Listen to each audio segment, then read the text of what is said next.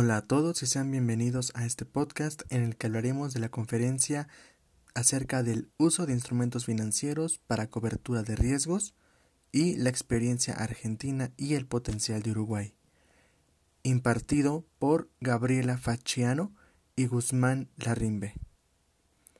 Como tal, Uruguay cuenta con una economía dolarizada y existen empresas con descalce de moneda en sus balances. Hay una volatilidad en el tipo de cambio y los precios variables, así también como existe una dificultad para proyectar la cotización del dólar. También el, contar con, con capitales poco desarrollados, teniendo como ejemplos en 2016 que hubo un desplome en la tasa de cambio respecto al dólar, teniendo valores similares también en el mercado ganadero. Sin embargo, en este caso, hubo un periodo de 10 años en un periodo de estabilidad, lo que en cierto modo hay algo ahí que no cuadra. Dentro del mercado de futuros, solo el 50% de empresas han hecho uso de este, pero no han hecho su uso de forma frecuente. En este podcast abordaremos conceptos acerca del mercado de futuros, del mercado y cómo éste influencia en Argentina, así también como el cómo las empresas en Argentina y en Uruguay han desaprovechado este mercado y el cómo podemos hacer, el cómo podemos entender este mercado para así llegar a una comprensión vasta y ver qué posibles soluciones podemos hallar a la deficiencia de presencia de este mercado en, en esos dos países.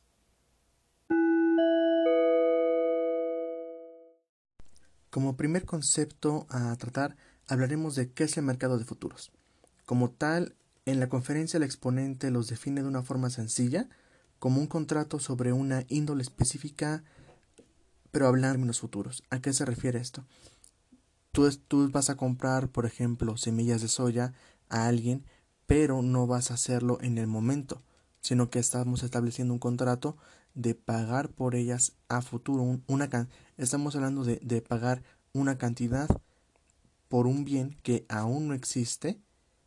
en una fecha que aún no ha sucedido,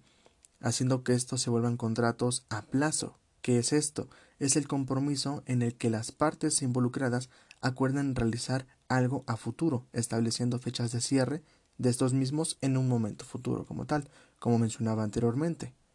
Los contratos tienen dos partes, un comprador y un vendedor, que acuerdan algo respecto a un momento futuro, en el que ocurrido aquel momento, el comprador y vendedor, obviamente,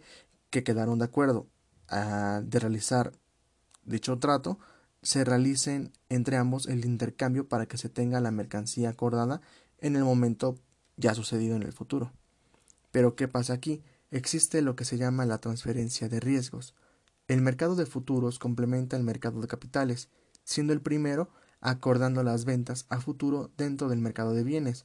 Esto permite una, eh, una eficiente transferencia de riesgos, porque tú estás pagando por algo que aún no existe, pero que en el momento en el que ya exista, en el momento en el que ya estemos en la fecha de, de concretación, bueno, de liquidación del contrato, ya tienes una mercancía física, ya puedes realizar el trato físico con la única diferencia de que dependiendo del contrato, tú ya estás, tú ya estableciste un precio al cual pagarlo, el cual vendría a ser el precio acordado en el momento de la compra. Los beneficiarios de este mercado son básicamente cualquiera que tenga acceso a esta información, cualquiera con una con una con un internet básico y un equipo medianamente decente puede acceder a las páginas de los mercados de valores, ya sea en estos casos Uruguay o, o también Argentina, o en cualquier caso en cualquier parte del mundo que tenga acceso a Internet puede acceder a un mercado de valores de su país, dependiendo si éste lo tiene o no. O bien hay algunos mercados eh, internacionales que permiten que gente fuera del país participe dentro de sus mercados, obviamente por los beneficios que puede beneficiarles a estos. Como ejemplo, se puede decir que una persona en Argentina cuenta con dos mercados de food, trabajan en conjunto teniendo un acuerdo de especialización de productos. Rofex y Matva vendrían a ser los nombres de estos mercados. ¿A qué me refiero yo con el acuerdo de especialización de productos? A esto se refiere a que ambos, ambos mercados de valores, para no estar en competencia por ver quién domina un mercado de futuros de un solo bien, prefieren decir, ah, ok, yo me encargo de, este, de estos dos bienes, que vendrían a ser bienes agropecuarios o sembradíos, mientras otro se dedica a tierras o directamente a tratar con divisas, dependiendo de la especialización de cada uno. El objetivo del mercado de futuros no es el intercambio de bienes como tal, no es reemplazar al mercado físico, sino que ayuda a administrar a los productores y administrar sus costos, bueno, los ayuda a administrar sus costos y ayuda a la transferencia de riesgos. Ponemos de ejemplo a alguien que incursionar en la actividad agropecuaria. Está entrando en un mercado que tiene muchos riesgos y factores imprevisibles que pueden dificultar la productividad, tales como el, el clima, la calidad de las semillas, el manejo de la tierra, todos son riesgos que pueden afectar a futuro en la cantidad que puede cosechar, como así también como los costos que va a realizar. No puedes decir que vas a no puedes asegurar que puedes gastar lo mismo en cada cultivo porque nada te asegura que el cultivo que va a sembrar este individuo hipotético va a salir perfectamente bien. La actividad agropecuaria es, un, es una actividad que implica muchos riesgos y que implica costos demasiado volátiles porque implica contemplar situaciones que no se contemplarían usualmente o que no de las que no se tiene el control, tales como el clima, nada te asegura que tu sembradío vaya a aguantar una lluvia imprevista o que vaya a aguantar una situación de clima, una plaga. Son situaciones que son esenciales para conocer al menos un tema, bueno, en, en teoría, para que uno pueda reaccionar rápido ante estas situaciones, pero no implica que va a asegurar que tú tengas conocimiento y control de los costos que vas a manejar. Como tal, en Uruguay existe una falta de cultura de cobertura. ¿A qué voy con esto? No se tiene mucho conocimiento sobre esas herramientas, lo que lleva a,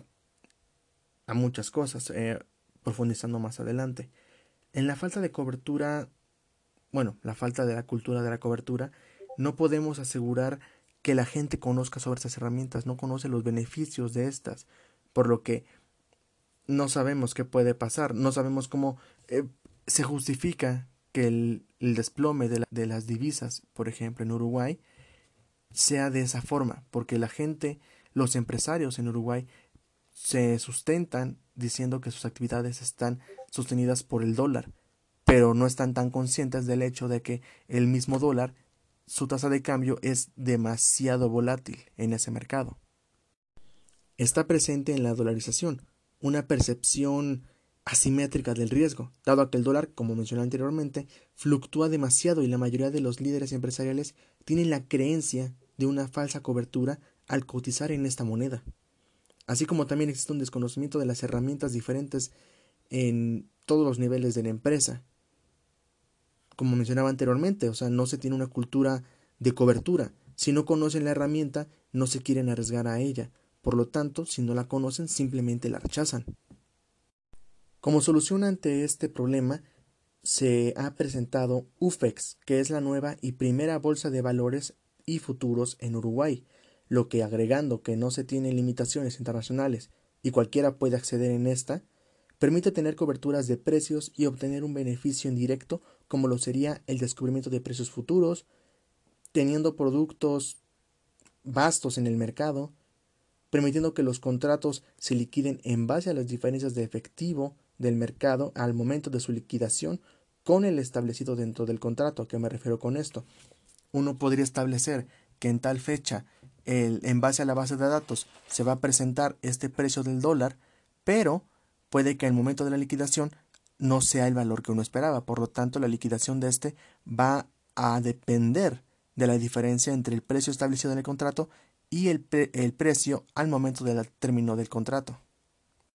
Una herramienta que también manejan son los contratos forward, siendo el forward un contrato que ofrece una flexibilidad y privacidad dentro de las partes y precios fijados en el contrato, teniendo una relación entre las partes involucradas, pero arriesgándose al cumplimiento por una de las partes.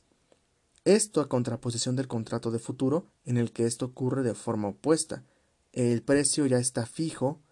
la la, participación de ambas partes con relación al contrato es casi nula, dado que en cuanto uno, en cuanto se fije el contrato, no hay alteración de este. Pero no implica que ambos tengan que ser bienes o contratos separados. Ambos pueden existir como un mercado conjunto en el que, en el que uno en el que uno es dependiente del otro en cierto modo, dado que uno está fijo a los y el otro eh, presenta cierta flexibilidad al momento de la liquidación del contrato.